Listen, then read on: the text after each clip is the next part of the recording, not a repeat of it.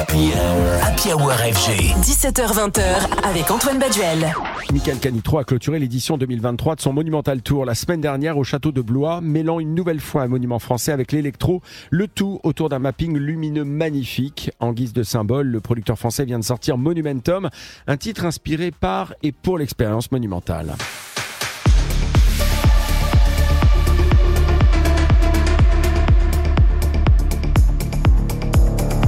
On y retrouve un aspect puissant porté par le style musical du titre, la mélodique techno que l'artiste affectionne tout particulièrement. Des sonorités qui se marient très bien avec les visuels de ses shows et l'architecture imposante des monuments choisis. Pour les découvrir en intégralité, allez donc sur radiofg.com. Vous pourrez y savourer les 27 channels électro de la maison FG, 27 playlists à votre disposition, totalement gratuites avec toutes les esthétiques des musiques électroniques.